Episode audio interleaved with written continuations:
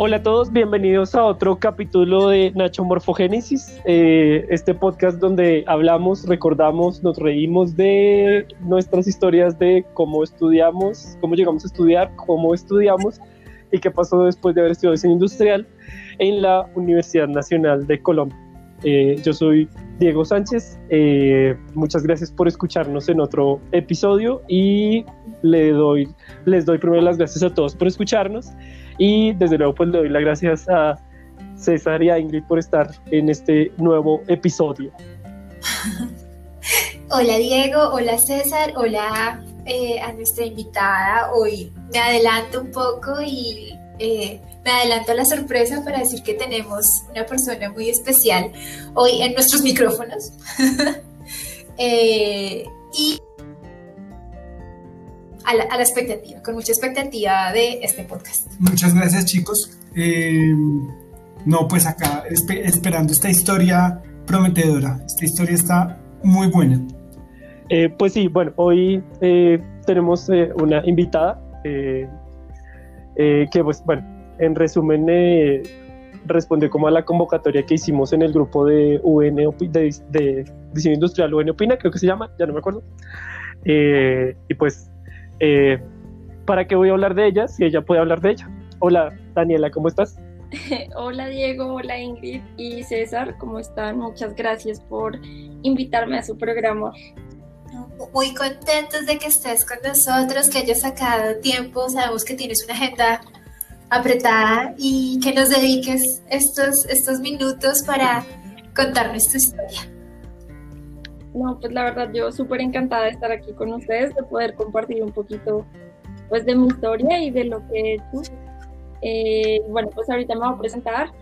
Eh, mi nombre es Daniela Barragán, yo soy diseñadora industrial de la Universidad Nacional de Colombia, tengo 23 años y pues el día de hoy les voy a contar un poco de mi historia pues relacionada con, con la universidad, con, con, lo que yo me dedico actualmente y pues con, con, mi emprendimiento en el que también estoy trabajando ahora.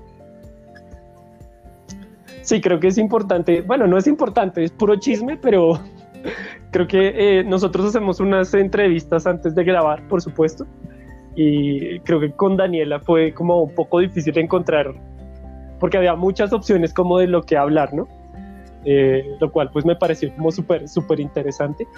Eh, pero pues hoy escogimos, escogimos pues un tema que, que, nos pareció como muy interesante y como con mucha, ¿cómo llamarlo? Como con mucha pertinencia, si se, se me permite el término.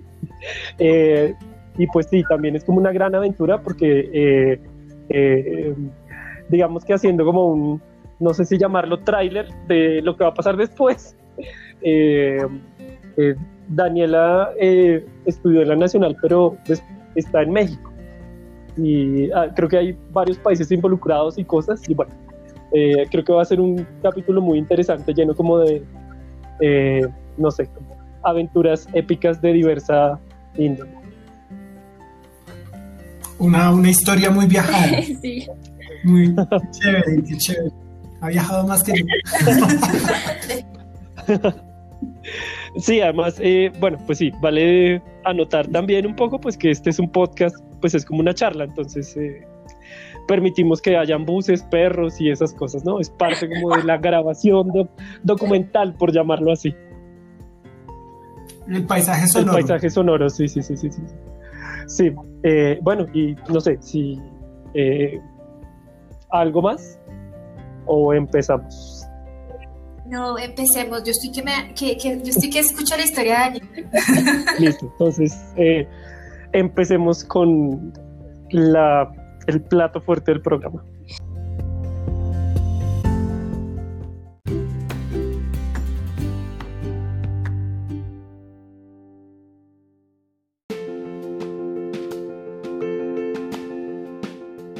Bueno, regresamos al capítulo. Ahora sí, pues empecemos con el plato fuerte. Bueno, eh, Daniela, entre muchas de sus historias, tiene como una historia eh, muy interesante y es que ella está haciendo un emprendimiento ahorita, eh, pero por lo que me ha contado, ella no pensó en emprender hasta que empezó como esta aventura.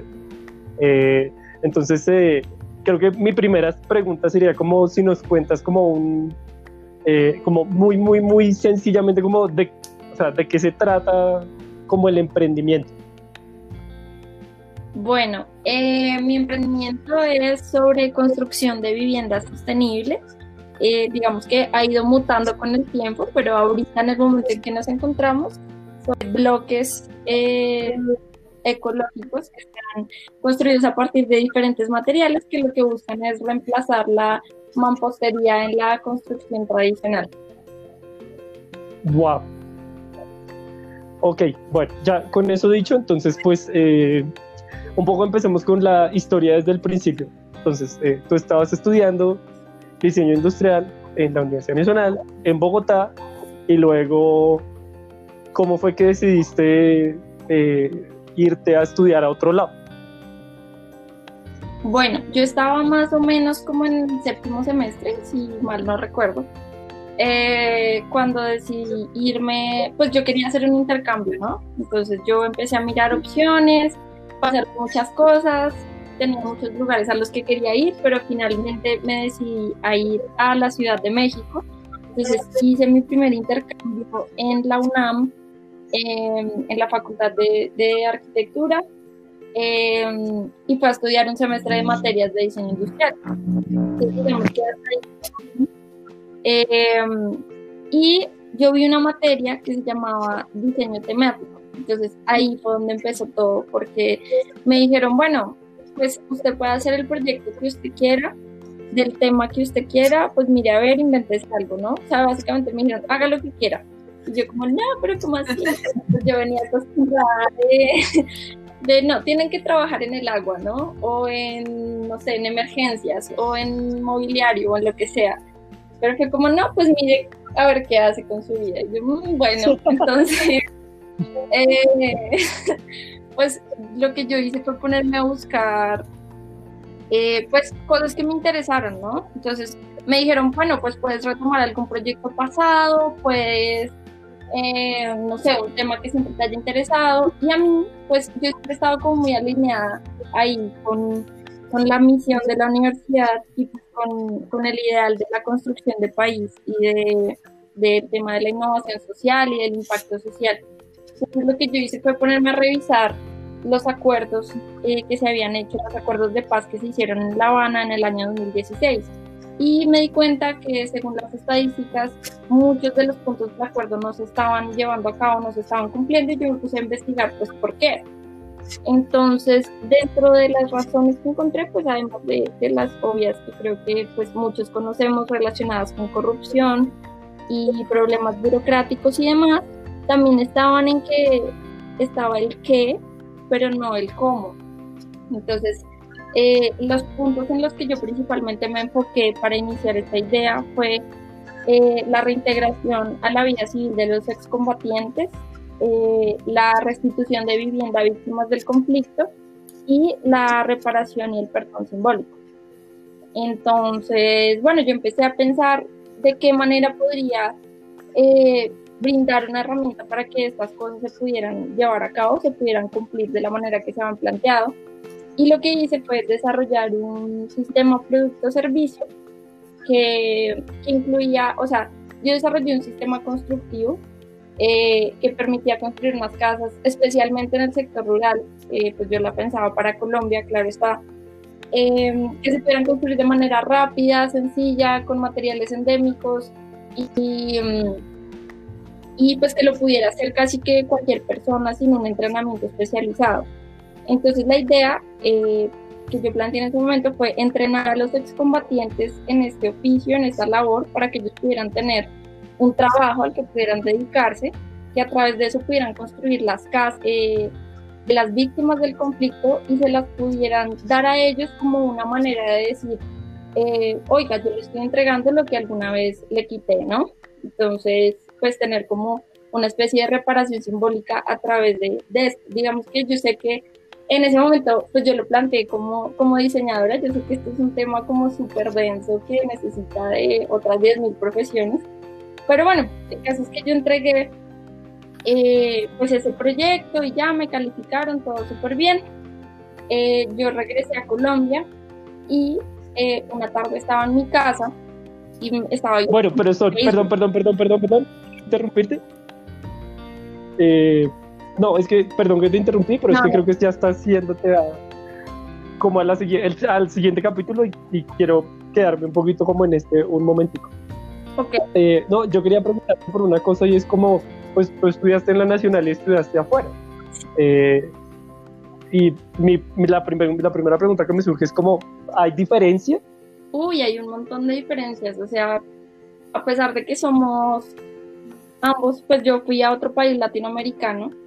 Eh, primero tuve la oportunidad de conocer a un montón de estudiantes extranjeros que también estaban haciendo intercambio como yo y pues la UNAM es una cosa monstruosa. O sea, si uno cree que, que la Universidad Nacional en Bogotá es que se supone que somos 3.000, eh, perdón, 30.000 miembros de la comunidad universitaria, ya son 300.000 y hay 12 rutas de bus al interior de la universidad y, o sea, es una vaina abrumadora, pero es increíble. Entonces, por eso mismo creo que también, sí hay muchas cosas similares, pero también hay cosas que, cosas que cambian eh, en todo sentido, o sea, en, el diseño, en la forma en cómo se enseña, en, en, la cultura del día a día.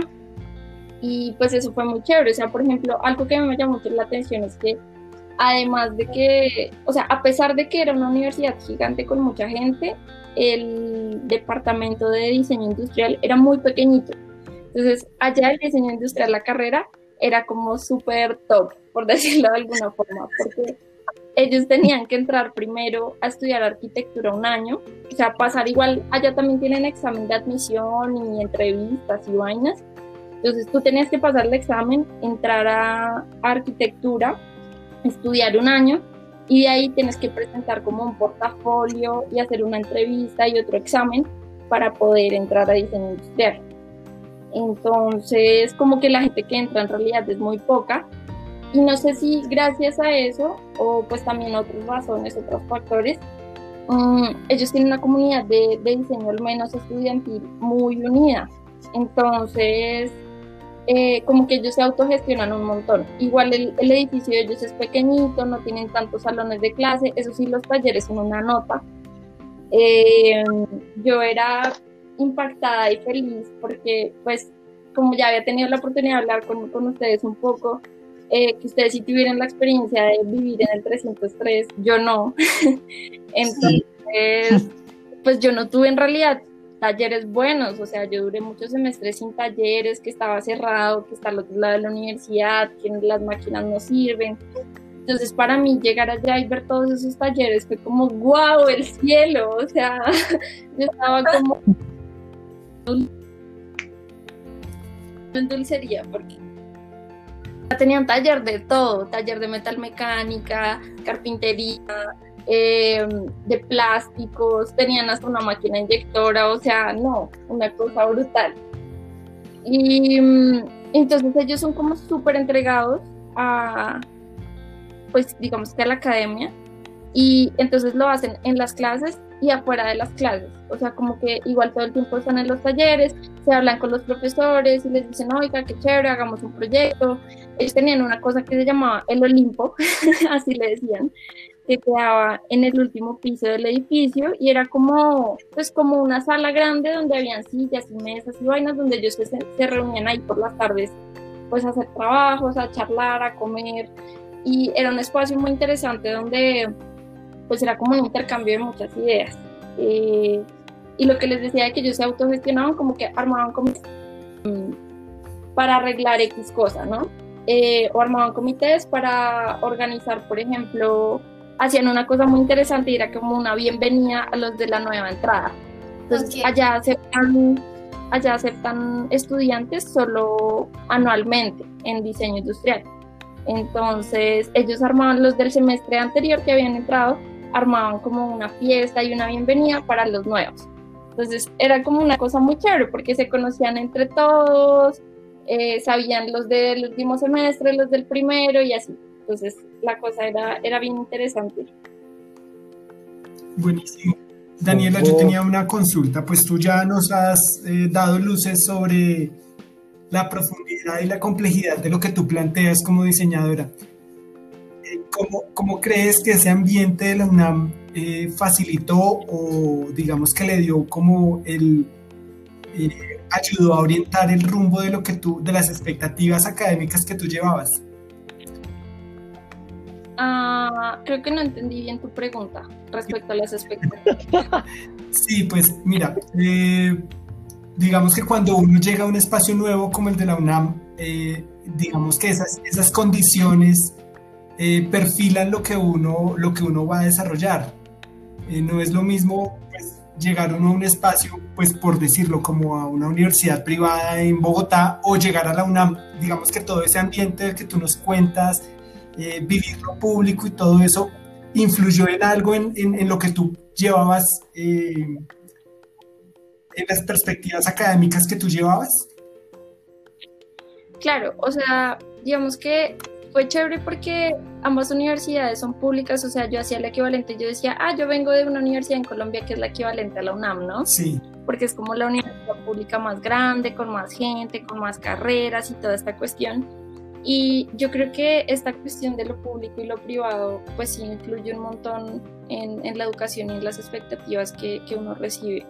¿no? Porque, por ejemplo, pues yo creo que la Universidad Nacional en Colombia influyó mucho en, pues ya hablando particularmente del emprendimiento, influyó muchísimo en, que yo decidiera meterme a un proyecto de impacto social y de querer como construir país, como lo dice la misión, eh, y no en desarrollar, no sé, en hacer una silla más, que yo no digo que esté mal, pero que, que sea de mi principal interés eh, hacer una silla una y otra vez, eh, pues no sé, o sea, no, no es como lo que a mí me gusta hacer. Claro.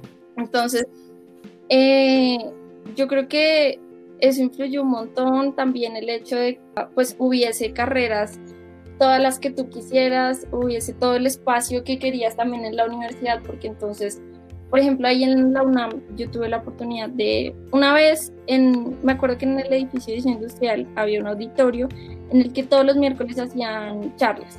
Entonces, eh, hacían charlas de todo, o sea, como de egresados que habían, que ahorita estaban trabajando en cosas súper tesas, o de artistas, o de ingenieros, o sea, como vainas relevantes para el diseño industrial. Entonces, una vez yo como que salí clase temprano y me metí a una de esas charlas y eran unos muchachos de un grupo de ingeniería eh, que, estaban haciendo un carro todoterreno para una competencia eh, internacional. Entonces estaban buscando diseñadores industriales. Y yo dije, ve, tan chévere, me metí.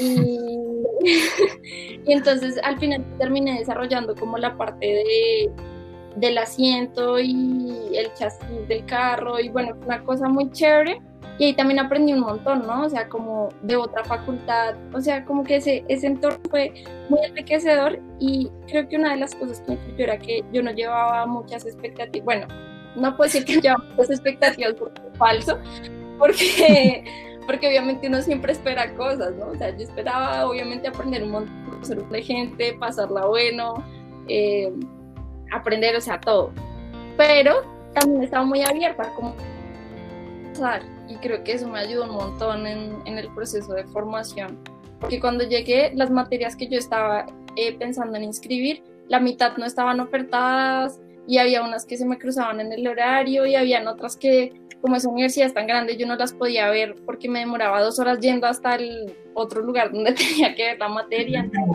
Sí. Eh, o sea, una cosa compleja, pero no sé si respondí a tu pregunta, más o menos. Claro, claro, que sí, claro que sí. Digamos que esa, esa, visión de lo público también eh, como que compagina muy bien con lo que tú ya habías logrado construir aquí en la, aquí en la sede de Bogotá. Siento, siento que, pasó así, ¿cierto? Claro, porque en, en la Universidad Nacional en Bogotá eh, pues yo estaba acostumbrada a compartir con, primero con compañeros de, de, todo tipo, de, todo, de diversidad de orígenes, o sea, por ejemplo, en mi grupo de trabajo con el que casi siempre trabajaba, yo éramos, yo que soy de Bogotá, un chico que es del Putumayo y otro chico que es de Boyacá. Compañeros eran de lugares súper variados, también de clases sociales distintas, de orígenes muy diversos, eh, que, que, a uno lo enriquecen un montón y eso también pues pasó en, en, la UNAM, ¿no? O sea, también había gente pues de muchos más países, de, de muchos lugares de, de, México también, de muchas clases sociales también. Entonces es una cosa bien, bien interesante y, y que se comparte en ambos países, o sea, pues a diferentes escalas. Súper chévere, súper chévere. Yo quiero también hacer una pregunta. A ver, voy a ver si la logro aterrizar. Todavía no la tengo tan, tan elaborada. Dale, dale. Yo con dos intentos logré que Daniela me entendiera la pregunta. Listo, listo. Vamos a ver. Daniela, yo te quería preguntar un poco de... Tú lo decías, eh, tú fuiste a, otro país latinoamericano, pero por supuesto cada quien tiene sus matices, nada más el hecho de vivir tres cordilleras adentro, pues nos da ciertas peculiaridades, ¿no? Lo que tú dices, vivir, eh, estar acostumbrados a ver cotidianamente un conflicto con ciertas particularidades. México también tiene un conflicto que tiene otros matices. Cuando tú llegas a México, ¿tú qué sientes eh, que te, o que, tú qué le aportas a, a esa visión que tiene la escuela mexicana de, sobre el diseño? O sea, ¿qué, ¿qué, sientes que haces diferente que puede llegar a ser importante eh, a la hora de abordar un proyecto, a la hora de, de pensarse como diseñadora incluso? ¿Sí la logré? Perdón, ¿puedo? Es una pregunta okay. súper, súper importantísima. Perdón, ¿puedo hacer una, una interrupción de suspense? Listo, eh, si quieren eh, terminemos el segmento en este momento porque siento que la pregunta, la respuesta puede ser un poco, eh, no sé, como interesante como para cortarla en la mitad. Entonces si quieren eh, detengámonos en este momento y en el siguiente segmento pues ya escuchamos con tranquilidad a Daniel. Listo. Listo.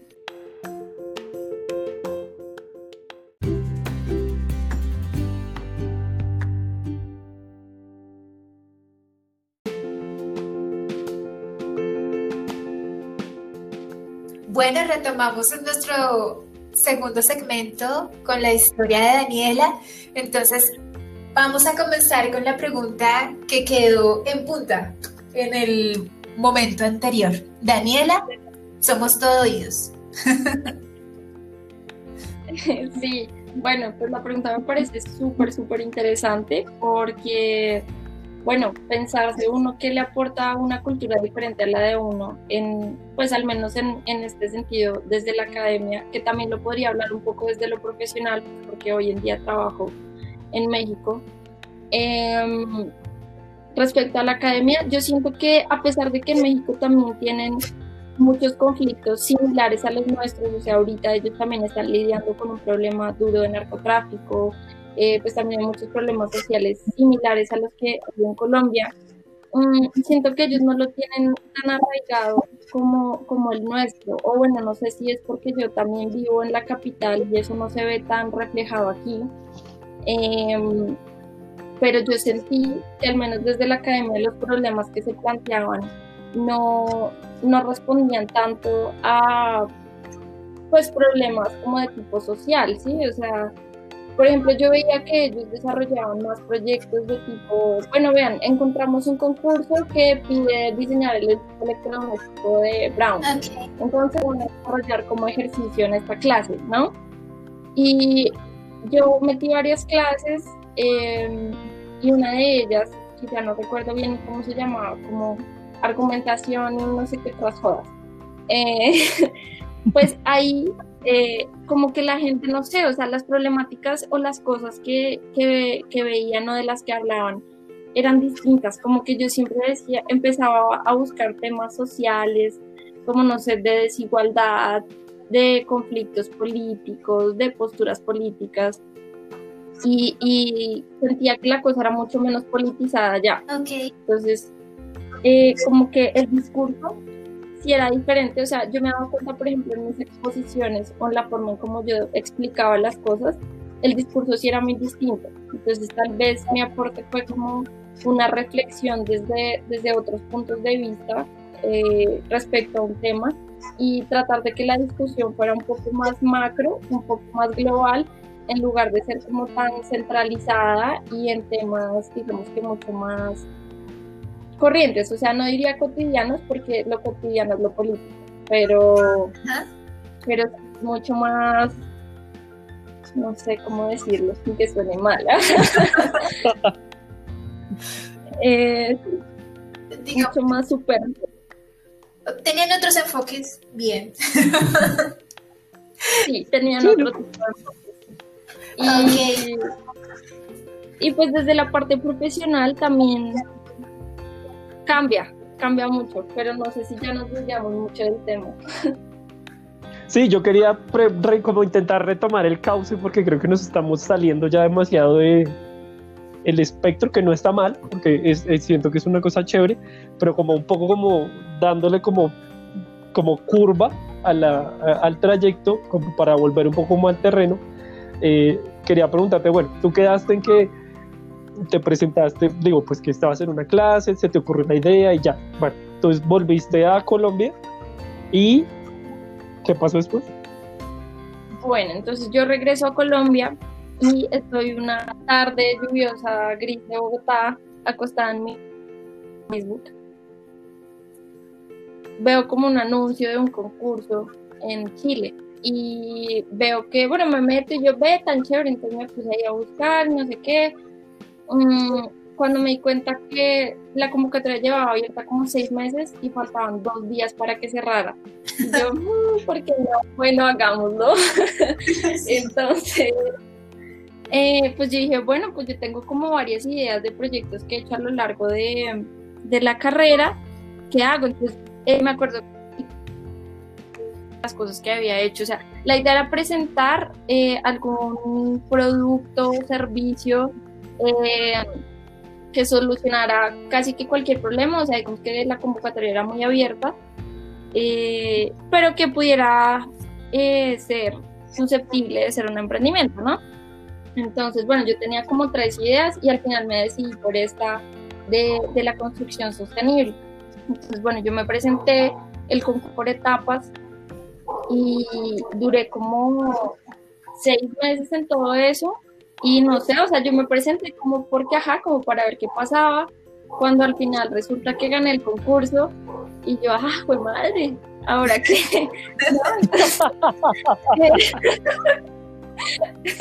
Entonces, pues nada, yo gano este concurso, me sorprendo porque yo hasta acá y el premio era ya de inversión pues para iniciar tu proyecto. Y yo fue madre, no, ahora yo qué voy a hacer, pues ya me tocó hacer esto porque ya me gané la plata. Entonces, eh, entonces pues ahí empezó como el viaje real. O sea, hasta ese momento yo nunca jamás había pensado en emprender con esta idea, o sea, tal vez sí con otras vainas, pero no en ese momento de mi vida y, y, no con esta idea, o sea, yo eso lo había visto como un proyecto que hice en la universidad para una clase y pues ya, y tal vez de pronto me iba a ganar un concurso con eso, pero ni idea. Y, y bueno, entonces eh, pasó eso y yo dije, bueno, pues ya tocó hacerle, metámosle y, y bueno, entonces después de eso, eh, digamos que el proyecto pues estaba un poco en pañales y pues estaba a nivel idea entonces ahí yo empecé a trabajar con, con el proyecto y eh, seguí, yo estaba trabajando sola y bueno, empecé a investigar en materiales, empecé a investigar en procesos productivos y toda esta cuestión y dije, bueno, necesito ayuda porque yo no voy a poder hacer esto sola.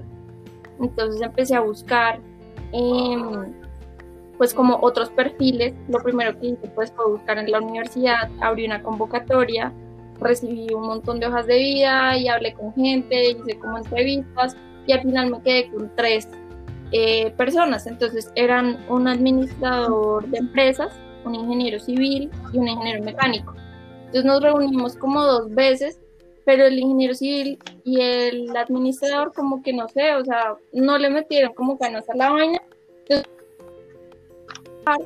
eh, o sea, se y pues como que nos perdimos. Y al final yo me quedé solo con, con el chico que es ingeniero mecánico, que hoy juntos. Y, ya, entonces en el 2019 fue cuando pues conozco a este chico.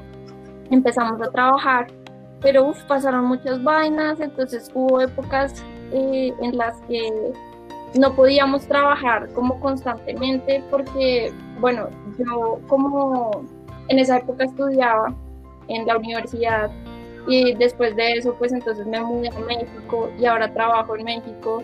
Entonces pues obviamente tengo que, antes de que el emprendimiento me dé, porque todavía no, no me da ganancias como para mantenerme, eh, pues tengo que vivir de algo. Entonces estoy trabajando en, en otra cosa como diseñadora también, pero en otro tema. Eh, y eh, digamos que eso hizo que el proceso fuera mucho más largo. Pues entonces lo que hicimos con, con este chico, con mi, con mi socio, fue empezarnos a meter como en, en cuánta vaina encontráramos de emprendimiento, ¿no? Entonces aplicamos a una convocatoria de la Cámara de Comercio de Bogotá y de ahí empezamos un proceso como para ir creciendo en, en vainas que nosotros no sabíamos, ¿no? O sea, una cosa del emprendimiento súper curiosa y pues dura es que al inicio a uno le toca hacer todo y algo importante es que uno como con su formación de diseñador, al menos la que yo percibí, eh, es que uno sale y uno cree que, que, puede hacer cualquier vaina, ¿no? Uno, uno cree que, que, puede hacer todo en la vida y que uno, uno es tan amplio y tan interdisciplinar que puede resolver todo y pues no.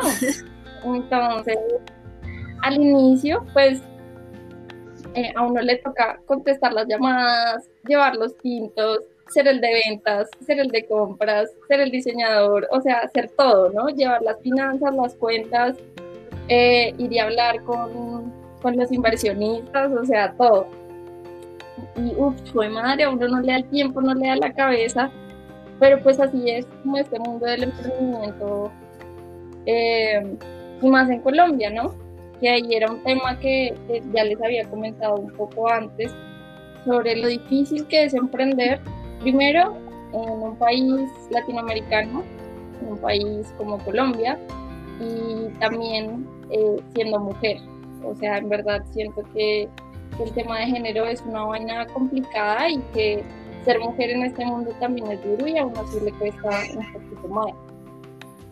Eh, Daniela, esa, esa última parte me parece genial, pero antes de retomarla, yo quería preguntarte sobre, sobre cómo ha sido esa, esa transformación del proyecto desde que viene, viene de México, llegas a Colombia, pasa por Chile. Pasa por Chile y ahora ya tiene un nivel de ejecución distinto. ¿Cómo, cómo ha sido ese cambio?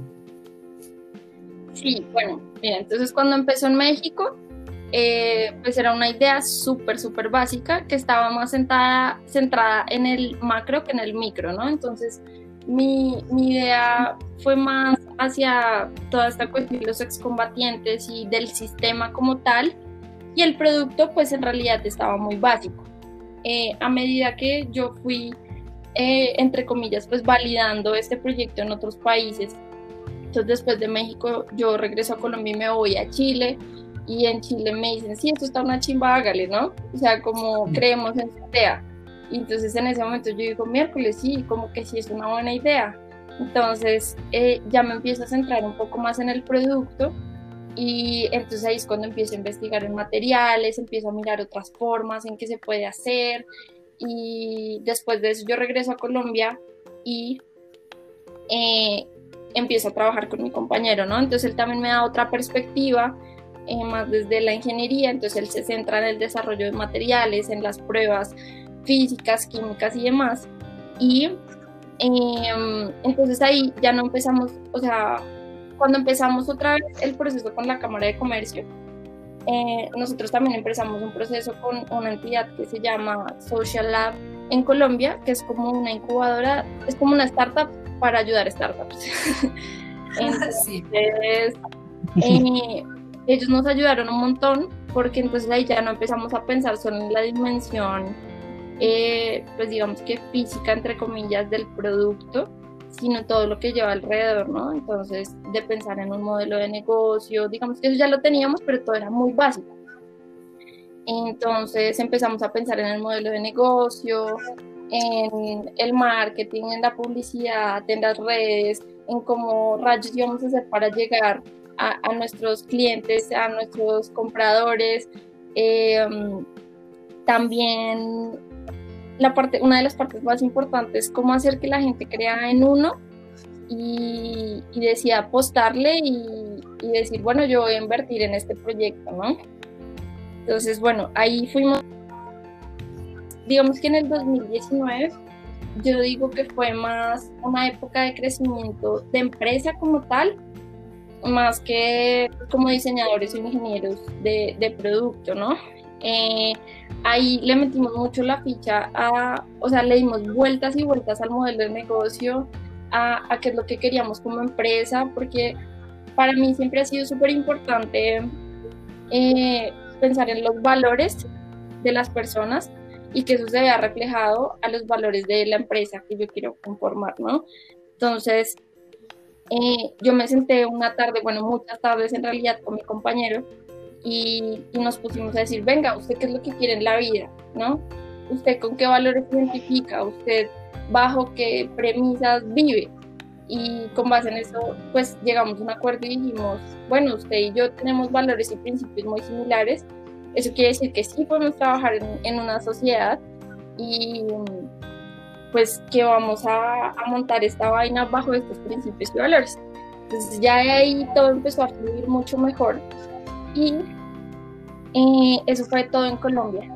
Y en el 2020 eh, sale una oportunidad con Social Lab también, pero en México. O sea, ese es como un emprendimiento que inició, me parece que en Chile, y luego se replicó en Colombia y luego en México y está en varios países de Latinoamérica. Entonces la gente de México sacó una convocatoria y nosotros nos presentamos y nos aceptaron.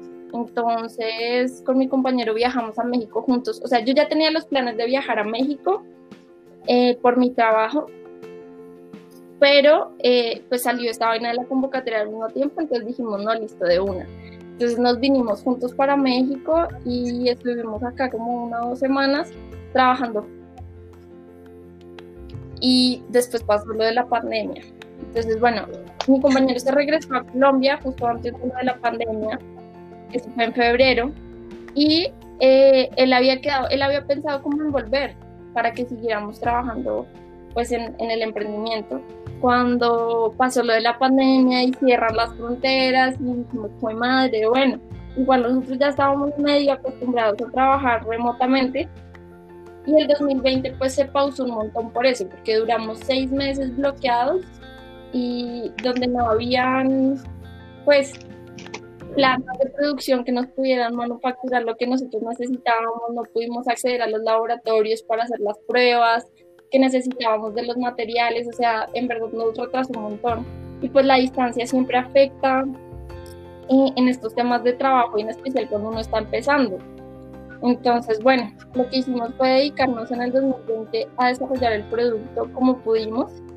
Eh, y en este sector, eh, la inversión inicial que se necesita de capital para empezar es muy alta. Entonces, eh, nosotros no queríamos, o sea, necesitamos hacer una inversión muy alta en compra de moldes, de máquinas, de materiales y entonces con él dijimos como, bueno, vamos primero a desarrollar bien este producto para que si vamos no nos duela tanto y no sea tan grave, ¿no?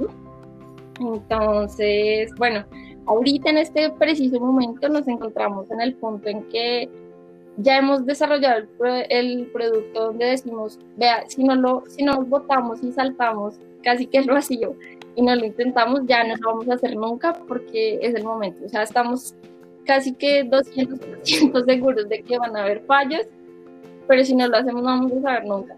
Entonces, eh, estamos en este buscando inversionistas, ya tenemos contactos y, estamos a punto pues de comprar la maquinaria y sacar nuestra primera producción.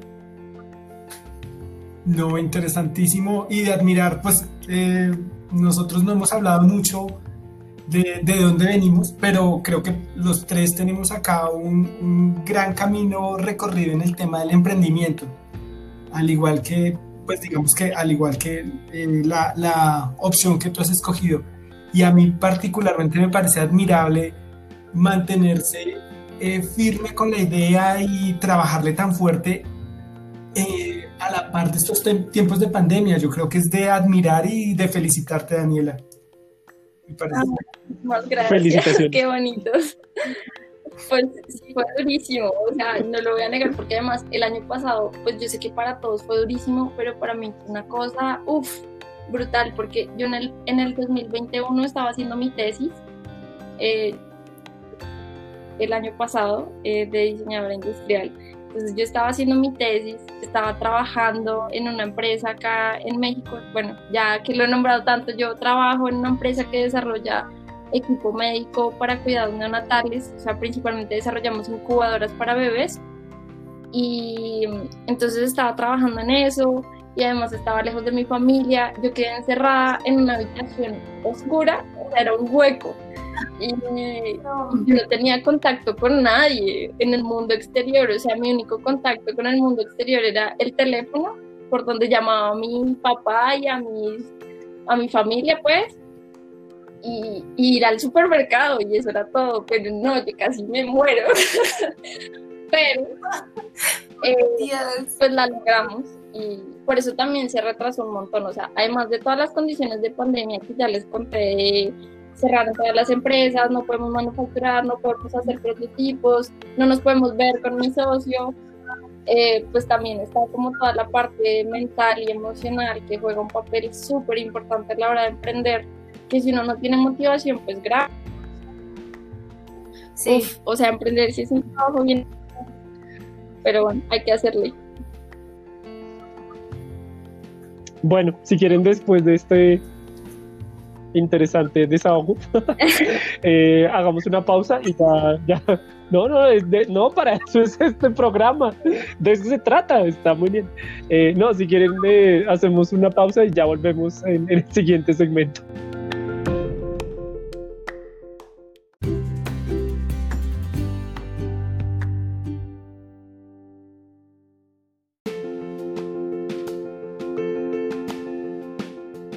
Bueno, regresamos después de eh, eh, mi abrupto corte, como siempre. Yo que suelo ser como el bisturí de, esta, de, este, este programa.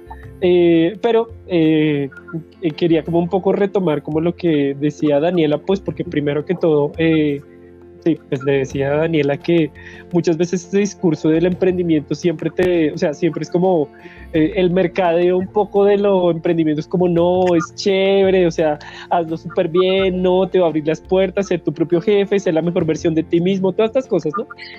Eh, pero siento que hay, hay como un, no sé si es como, o sea, como que lo dejan fuera del discurso o es una cosa que no se, que no se enfoca mucho eh, y creo que también tiene que ver con lo que Daniela decía de, de que, no, de que es como eh, retomar una perspectiva, no sé si llamarla femenina o no sé, pero que es como sobre eh, un montón de adversidades y como, como hablar de eso, ¿no? Como que sí, como César decía, como que nosotros también hemos, pues, o estuvimos o estamos en procesos de emprendimiento y, creo que también por la naturaleza artística como de nuestras enseñanzas, eh, también como que hay una gran, eh, no sé, como un gran nivel como de emotividad eh, con lo bueno y lo malo que eso conlleva. Entonces, sí, yo quería pues preguntarte, Daniela, o más bien como que nos cuentes más al respecto de esto que decías, como de lo complejo que ha sentido que ser mujer como en el mundo del emprendimiento. Sí, bueno, pues digamos que sí ha sido un tema complejo y en realidad me puse a pensarlo más este año. Eh, como que me senté a reflexionar sobre eso. O sea, desde... bueno, pues ya todos sabemos que vivimos en, en una sociedad de patriarcal pero bueno, afortunadamente en mi caso no, no de, esta cuestión. Entonces, supongo que eso también me, ayudó porque hace poco estaba leyendo sobre un estudio que hizo una psicóloga en, en, los años 80 que decía que a las niñas las educan para ser perfectas y, delicadas y a los niños como para ser un poco más bruscos y valientes, ¿no?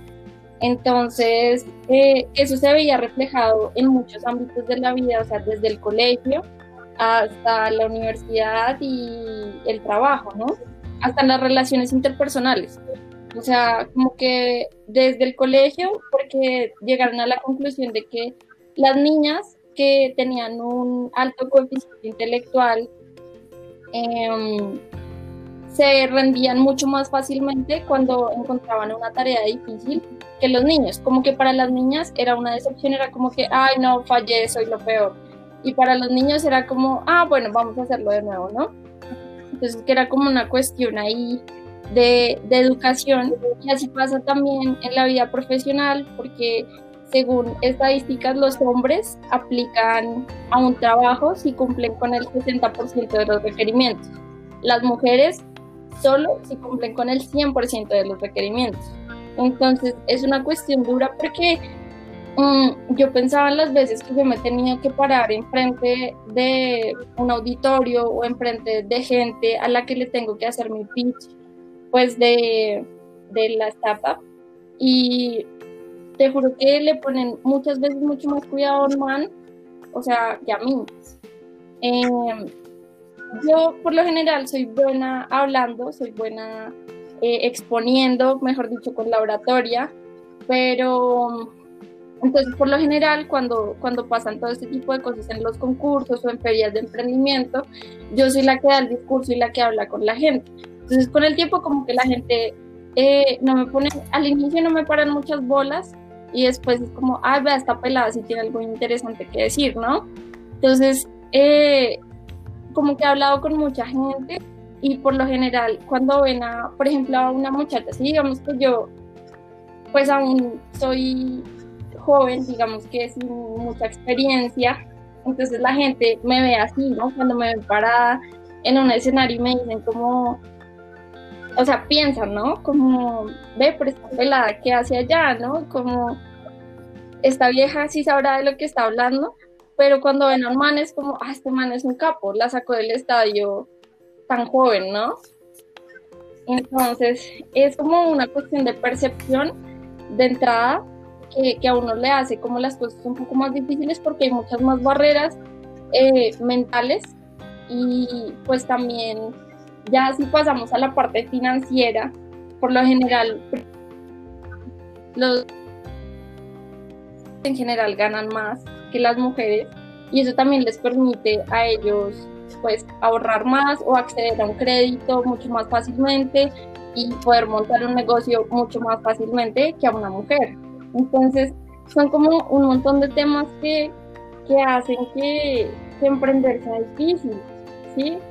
Que, que, hacen que el camino sea un, o sea, si, si emprender solamente pues sí, es jodido, que era lo que decíamos al inicio, que que a uno se lo venden como un camino de, de flores y muchos colores, pero en realidad es un camino bien duro. Eh, es aún más siento yo, eh, hacerlo como mujer, ¿no? O sea, lo, lo digo desde mi experiencia, que afortunadamente yo he estado en entornos, por lo general, muy abiertos, donde me escuchan, donde creen que mis ideas son valiosas, eh, donde puedo hablar de tú a tú con la gente, pero también me he encontrado en lugares donde no me ponen cuidado por ser muy joven o por ser mujer o porque creen que no tengo experiencia, que, o sea, que tal vez lo que tengo por decir no es como tan valioso, ¿no? Entonces, eh, eso ha sido bien, bien complicado.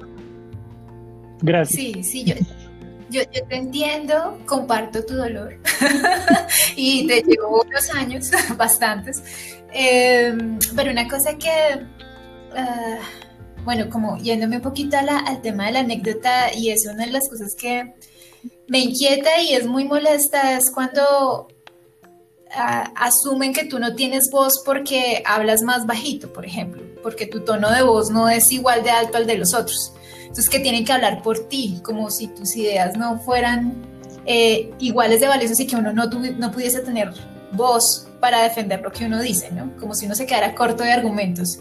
Y eso es muy común. Los, eh, muchos, hay muchos micromachismos en el mundo del, del emprendimiento y machismos también eh, que trascienden lo micro. Sí, más allá de lo micro. Eh, y hay una pregunta que a mí me ha empezado a, a, dar vueltas en la cabeza y es, ¿cómo es el desarrollo de productos desde la óptica de las mujeres?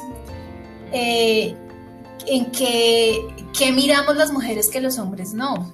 Eh, ¿Cómo, cómo lo, lo, asumimos? Y esto es un echando globos y, por supuesto no, no todavía, o no, yo no he leído nada al respecto pero yo no sé si tú sientes si hay algún abordaje diferente que tenemos las mujeres a la hora de, de desarrollar productos. Uf, totalmente, totalmente. O sea, por ejemplo, mi compañero y yo tenemos perspectivas de abordajes súper distintas y bueno, pues para empezar somos de diferentes profesiones, ¿no? Pero, por ejemplo, Laurita está haciendo una especialización en diseño, ¿no? entonces en diseño de productos. Entonces, digamos que ya tiene mucho más metido todas las metodologías y un poco más de lo que nos enseñaron a nosotros en nuestra formación de diseño en la universidad. Um, pero aún así el abordaje es muy distinto. O sea, bueno, lo hablo desde nuestro caso particular, en donde él muchas veces se centra en las cosas micro.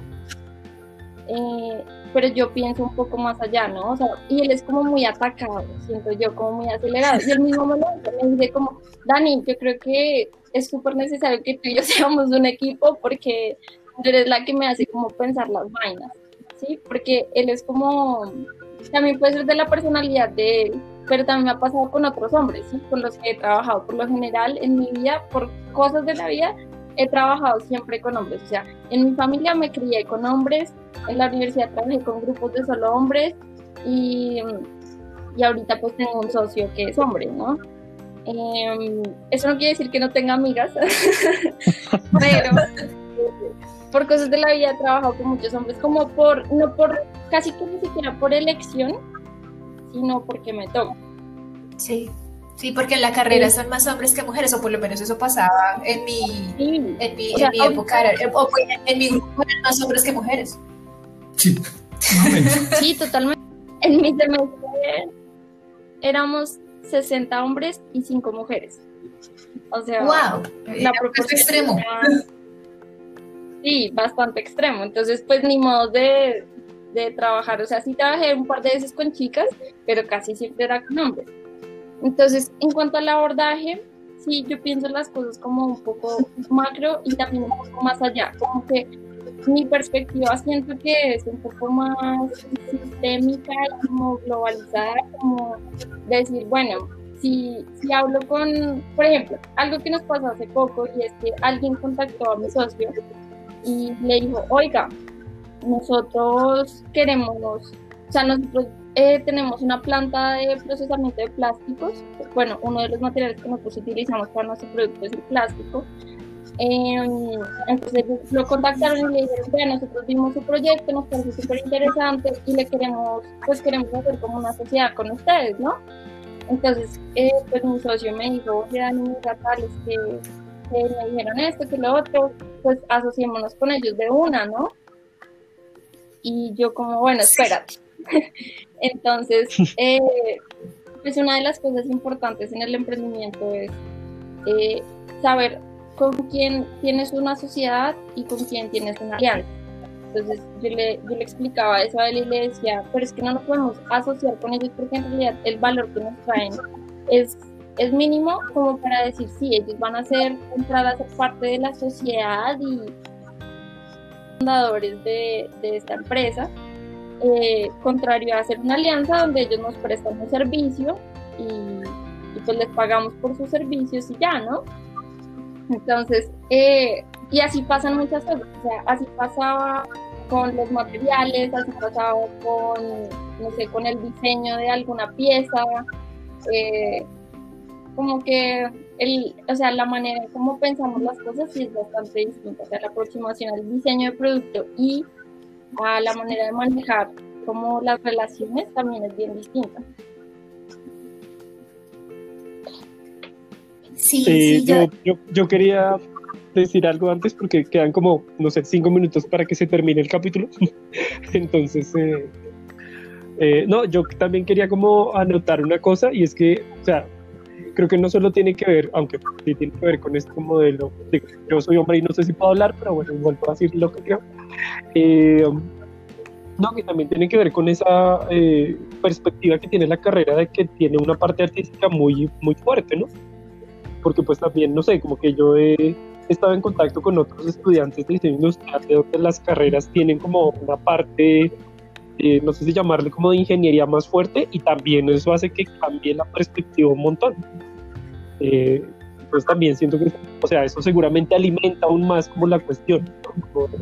también como uno aborda las cosas, pues claro, cuando lo piensas eh, desde el punto de vista como de lo femenino, eh, aún la cuestión se vuelve como un poco más eh, compleja. Por ejemplo, en mi experiencia, pues que yo no, mi experiencia ha sido como más desde la confrontación de lo del emprendimiento desde lo artístico. Muchas veces es muy invalidado, ¿no? Porque es como, no, es que tiene que ser ingeniería o ciencia o matemática, o si no, esto no sirve para nada. Y pues por eso es tan complejo hacer como emprendimientos de base artística, ¿no? Como, no sé cómo les dicen, eh, economía naranja o lo que sea, pero es como...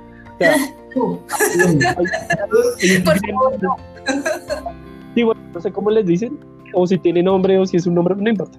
En todo caso, pues sí son esas cosas como que como que es un poco como lo del discurso dominante que, que pues tiene que ver como eh, con muchas cosas, digo yo, digo desde mi perspectiva, pues tiene como más tiene un montón de cuestiones también con las que uno tiene que enfrentarse. Y claro, todo eso hace como que eh, no solo estas cuestiones, sino todo lo demás se anuda y se vuelva como un gran tema de qué es lo válido cuando, cuando te enfrentas a esas cosas, ¿no? Como, de, sí, es que yo tengo cierto lenguaje, entonces tengo cierta ventaja porque este es el discurso eh, predilecto, por llamarlo así. Y eh, pues lastimosamente, por lo menos en mi perspectiva, eso deja muchas soluciones de lado, muchas soluciones que, que pueden hacer muchas cosas como por nosotros, ya sea como empresa, como individuos, incluso como humanidad, solo porque no comparten como el discurso dominante. Y ya no sé si esto o bueno, pero Sí, no, pues digamos que aquí entrando en el maravilloso mundo de las especulaciones y de, o no de las especulaciones, sino que hablar más desde la experiencia, ah, tal vez en el diseño los lenguajes eh, de lo masculino y lo femenino no es que se peleen, pero igual estamos atravesados por eh, una cultura y una sociedad eh, patriarcal. Entonces, por ejemplo, el tema de los roles sí se sienten a la hora de vivir el diseño y que se reflejan a la hora de, diseñar y desarrollar productos. Entonces, una de las cosas que uno ve es que normalmente a las mujeres se nos asignan roles asociados con la investigación, con el trabajo teórico, eh, y a los, los, hombres hacen el trabajo práctico, ¿no? El trabajo de ir a la, a la empresa, a hacer el molde, a hacer el prototipo. Em, y hay una, hay como una, hay una asignación de, de tareas en función de tu género. Eh, cosas así, son, son cosas que pasan. Em, eh, a la hora de enfrentarse a la industria, por supuesto, en nuestra industria y nuestros industriales todavía son muy machistas. Eh, y, lo hablaba Daniela, ¿no? Que a veces va a las ferias y no la escuchan de primerazo, o la ven como, ay, sí, tú tan linda, como algo exótico, como, oh, qué, qué cosa más rara. Sí, es como, eh, ¿por qué está mostrando esto, no? Se convence. Sí. ¿Qué se metió en esto? No entiendo. Eh, lo pueden decir literal. Claro, claro, lo ven con asombro y como con ternura, como, oh, no, una niña haciendo esto. Ay, tan linda. sí. Yo creo que una de las palabras, pues igual también habré caído muchas veces en estas, en estas conductas, pero creo que la condescendencia es como el gesto, el gesto que engloba esta, esta clase de actitudes y que pueden derivar a actitudes más complicadas, eh, como por ejemplo eh, intentar explicarle a una persona que está trabajando de lleno en, en estas iniciativas, intentar explicarle cosas que pues por supuesto que ya, ya sabe. Sí. Eh, hay otra, otra característica de lo que yo viví y es también em, trivializar eh, las opiniones de, de, de, una mujer. muchas veces sucede y es em, cuando, cuando, pues cuando Ingrid ha tenido que exponer en algunos escenarios, algunas personas intentan como eh, superficializar lo que, lo, que, lo que intenta decir. Claro que rápidamente se pueden llevar una sorpresa. Entonces, sí, creo que esas son como las dos conductas que yo he visto en temas de, de emprendimiento, de lo que sucede. No sé si tú también lo has sentido así. Sí, claro. Eh, o sea, me ha pasado un montón. Digamos, acá una anécdota eh, que me gusta mucho contar. Y esto me pasó con la empresa en donde trabajo ahorita, la de los dispositivos médicos. Y fue que... Daniela, Dona, espera un segundito. Eh, llevamos, perdona, te corto, sí, llevamos 20 minutos de grabación. entonces, me preocupa que se dañe como el sonido cuando ah, cuentes la historia. Entonces, eh, si quieren, detenemos y, ¿Y la retomamos. el próximo segmento? Sí, sí, sí. Listo. Bueno, a ver, voy a hacer una despedida así como medio improvisada y, y, y, seguimos. ¿Listo? Dale. Listo. A ver, ¿cómo digo esto? Eh, a ver, si quieren, eh, dejemos esta historia como en pausa y la retomamos en el siguiente segmento.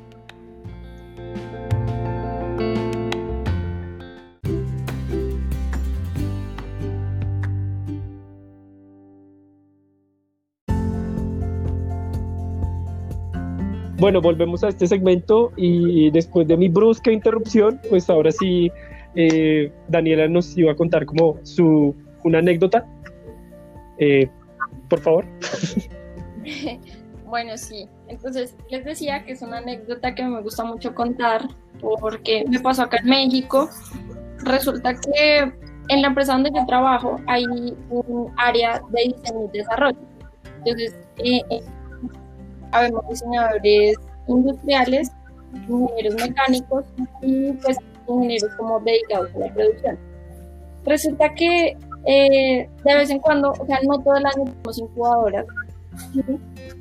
Em, una vez llegó una empresa externa de ingeniería, pero ellos solo se dedicaban como al desarrollo de software. Entonces ellos desarrollaron un software que para clasificar los alimentos. Em, a través de un algoritmo y unas vainas. En caso que ellos tenían este software, pero no tenían un producto físico. Entonces llegaron a la empresa para que nosotros desarrolláramos este producto. Entonces, bueno, llegaron, nos lo encargaron y mi jefe básicamente me encargó a mí el diseño de ese producto. Entonces, eh, pues nada, yo me puse a investigar sobre la empresa, me puse a tenían hasta el momento. Eh, me puse a mirar las referencias de las cosas que necesitábamos, o mejor dicho. Y un día antes íbamos a tener una reunión con los clientes para averiguar pues cuáles eran las expectativas que ellos tenían, llegar un poco más sobre las necesidades y bueno.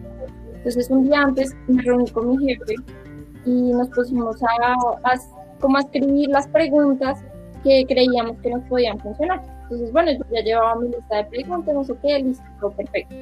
Al siguiente día eh, nos reunimos con esta gente y eh, pues llegamos como una sala de juntas, era una mesa larga y a un lado de la mesa pues estaba, eh, pues la, digamos que eran tres hombres que estaban sentados al otro lado, que eran los que venían de la empresa, y de este lado pues estaba mi jefe, que es un diseñador industrial, el jefe del área de electrónica y el jefe del área de producción. Entonces, y yo, ¿no? Yo era la única mujer en la sala. Eh, aún así, yo era la única persona.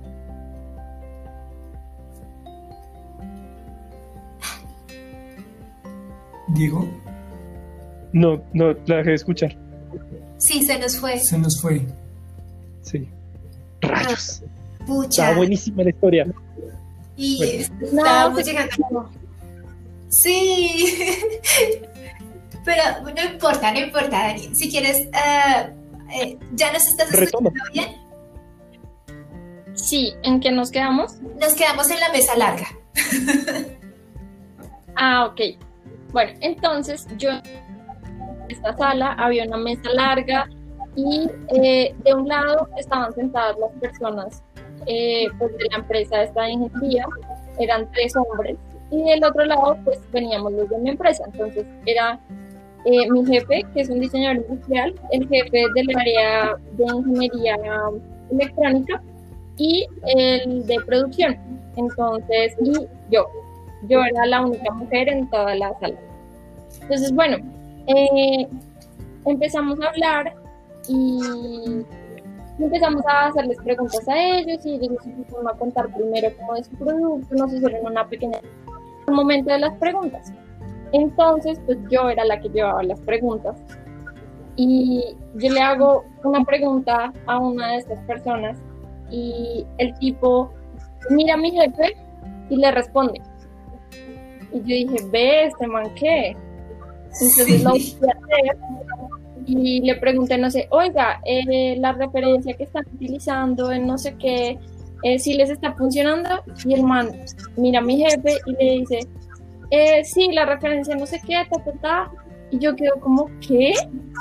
O sea, tan impresionada que el tipo no me miraba la cara y era como si yo no existiera. O sea, de verdad, era como si yo no existiera en esa sala. Y eso me impresionó demasiado. Eso nunca jamás me ha pasado en la vida. Eh, pues era mi primera vez trabajando en una empresa como diseñadora eh, y yo quedé demasiado impresionada y dije, esto no puede ser posible, o sea, el tipo yo le estoy mirando a los ojos, le estoy preguntando algo y el man es capaz de responderme y le responde a mi jefe, ¿sí? o a los hombres que están sentados como si yo no tuviera el valor suficiente para escucharlo. En, o sea, yo era la persona más preparada en, en esa sala respecto a ese producto, y, pero fui completa, completamente invalidada. Y la peor parte es que ellos tampoco dijeron nada, o sea, mi jefe no dijo nada, los que estaban ahí sentados con, que venían de mi empresa no dijeron nada, y pues yo tampoco armé un show ahí, pero horrible. Entonces es como algo que, pues hace que más de un año, hace casi dos años yo creo, em, que pues eso es ayer prácticamente, o sea, son vainas que pasan todavía hoy en día y que yo creo que no, pueden ser posibles. Sí, sí, yo, e, esas cosas pasan. Me ha pasado también cuando sienten que esté pasando algo así, eh, un, necesitamos también de su voz. Hay veces los hombres escuchan más a los otros hombres que a las mismas mujeres. No, nosotros nos dicen ahí tan ridícula. Eh, no está pasando eso. Sí. sí, no, no, no. Entonces, chicos, por favor, hay aliados, amigos aliados, nos necesitamos para que nos ayuden en... No nos ayude, esto es una cosa mutua, porque es un trabajo de todos para hacer un mundo más chévere para todos. Daniela, Todas tus historias son maravillosas, son increíbles. Creo que lo decíamos eh, en los intermedios de cada, de cada segmento. Podemos hacer un capítulo entero. Creo que quedaron muchas cosas en el tintero para hablar acerca del conflicto, para hablar del tema del diseño y cómo asumimos nuestras realidades, eh, para seguir hablando del tema de las mujeres eh, en, estos, en este ambiente, en este sector. cómo nos relacionamos con el sector industrial, cómo nos relacionamos también con el eh, el tema de, trabajar con nuestros pares, em, cómo es un intercambio eh, a profundidad de ir a una universidad como la UNAM, un monstruo como la UNAM. Eh, y eso que nosotros decimos que la Universidad Nacional es grande, pues no, es chiquita. cómo nos construimos como latinoamericanos, creo que hay muchas cosas que quedan por hablar y esperamos que, que podamos eh, en otro momento poder eh, robarte un poquito más de tiempo para seguir profundizando estos temas. Sí, a mí me, gustaría de pronto en otro momento eh, profundizar sobre esa perspectiva que tú nos traes aquí a este espacio dentro de nuestra carrera. Esos micromachismos y la Universidad Nacional. Que también hay complejidades, pues de una u otra forma, pues eh, las, las, personas que son víctimas de estas conductas eh, saben que es así y uno como eh, viviendo desde los privilegios también sabe que es así, pero a veces no se reconoce. Sí, estoy. Sigue, Dani. Bueno, pues antes de cerrar, muchísimas gracias por, haberme invitado, muchísimas gracias por su tiempo, por escucharme, por hacerme preguntas tan chéveres, eh, pues por interesarse obviamente en mi historia y en, lo que tengo que decir, ¿no? En verdad fue muy, muy chévere y muy ameno este espacio. No, pues gracias a ti, creo que gracias pues por eh, responder como a la convocatoria y como por seguir este proceso. Eh, eh, que bueno, hay que, bueno eh, a veces no es fácil, pero eh, creo que escuchar como a los compañeros de la carrera siempre es muy gratificante, enriquecedor y muchas veces mágico porque te, te, abre como la puerta como a otros mundos que muchas veces están tan cercas que tú no los ves. Eh, parafraseando a Alejandro Sanz. Pero bueno. Ese sabio filósofo contemporáneo. sí, que me acompañó, que me acompañó tantas veces en las trasnochadas en la carrera. Pero bueno. Eh, eh, bueno, pues si quieren, pues cerremos el capítulo. Desde luego, pues yo sí, creo que yo lo sabía desde la entrevista. Este, pues básicamente el tiempo nos quedó súper cortísimo, cortísimo, cortísimo, y eso que solo hablamos de una sola cosa, que eh, pues eh, con, con, Daniel habíamos hablado como de muchas cosas muy interesantes. Eh, muchas gracias a César y a Ingrid por estar aquí otra vez. espero que se haya escuchado bien todas las cosas, ojalá. y pues desde luego muchísimas, muchísimas, muchísimas, muchísimas gracias Daniela por abrirnos como las puertas a tu eh, mundo de aventuras y posibilidades. eh, sí, no sé si pues cerramos eh, y decimos adiós y no sé qué más. Sí, pero no podemos cerrar sin dos cosas. Uno, eh, nuestros saludos a Jenny y a Mario.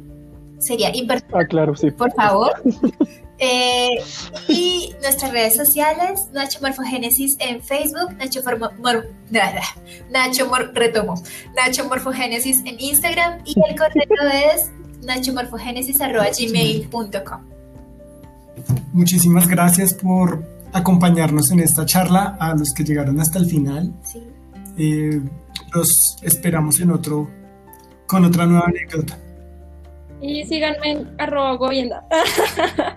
Por supuesto. Porfa, repite lo que se escuchó entrecortado. ¿En dónde te seguimos? Pueden seguirme en redes sociales como arroba guavienda. Ok. Eh, igual pues tener claro que yo voy a poner pues todos pues los, los contactos de eh, los, las cosas que me diga Daniela en la descripción del capítulo también van a estar en el Instagram eh, para pues que no tengan pierde. Sí, sí, sí, y que sigan conociendo a Daniela. Y que esperemos que Daniela vuelva a Nacho Morfogénesis pronto. sí, yo espero lo mismo. Perfecto. Bueno, muchas gracias, chao. Chao. Bueno, adiós. Chao. Chao.